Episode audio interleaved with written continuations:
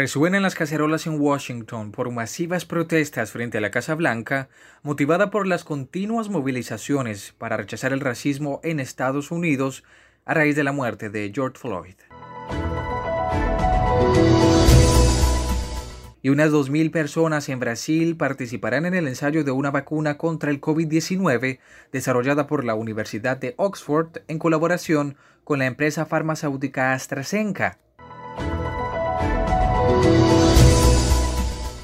El gobierno de Nicolás Maduro comenzó a aplicar este lunes un nuevo esquema de precios que rompe con décadas de subsidio casi total a la compra de combustibles y llega tras semanas de escasez, solo paliada por la reciente importación de gasolina iraní.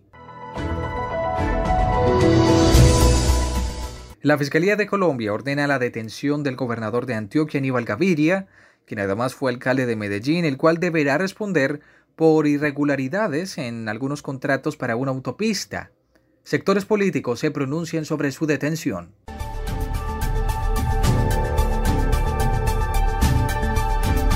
Las noticias más importantes de la semana en el Daily Político con Felipe Bedoya.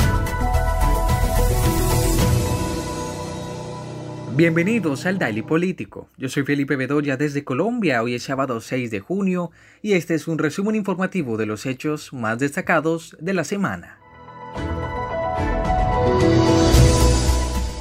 Un cacerolazo y la masiva presencia de manifestantes frente a la Casa Blanca desafiaron este martes el comienzo de la tercera jornada de toque de queda en la capital estadounidense, escenario de disturbios en los últimos días que ha obligado también al despliegue de tropas de la Guardia Nacional. A las 7 de la noche, justo cuando daba el inicio a la restricción en el Distrito de Columbia, donde está Washington, los cacerolazos empezaron a sonar en algunas zonas en respuesta a una convocatoria que circuló en redes sociales con la intención de sumarse a las protestas por la muerte ya hace una semana del afroamericano George Floyd a manos de un policía blanco.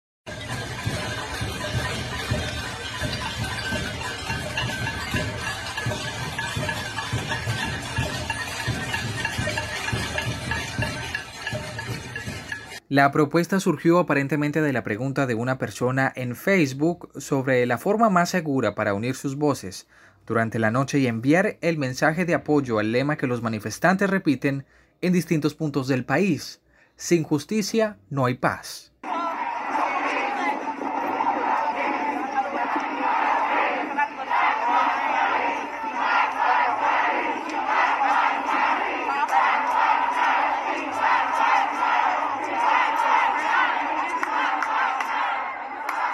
La propuesta tuvo buena acogida, pues en varios videos subidos en las redes sociales se escuchan los cacerolazos.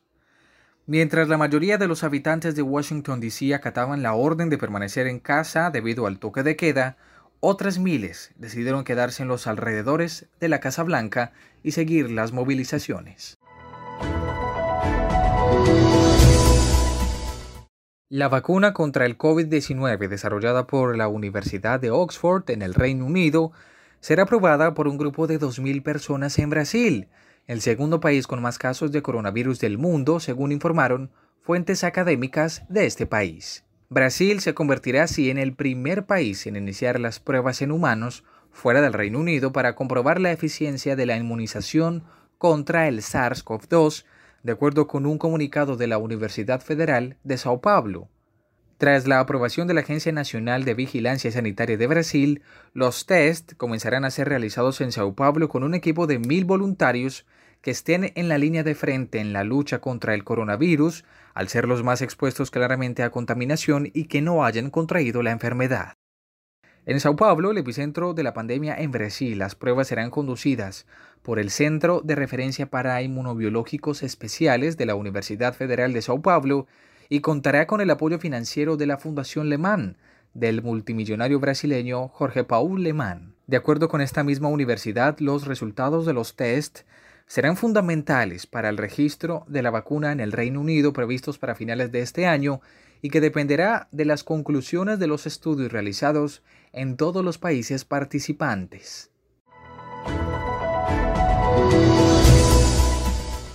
Los días en los que la gasolina era distribuida casi de manera gratuita en Venezuela han quedado en el pasado.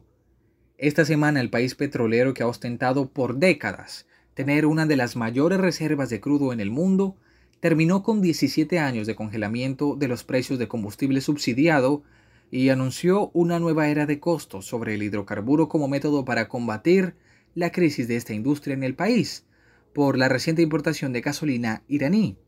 A partir del lunes primero de junio, vamos a abrir todas las gasolineras del país en un nuevo esquema de precios y con un nuevo esquema de participación. Ya a esta hora están surtiéndose más de 1.500 gasolinerías del país.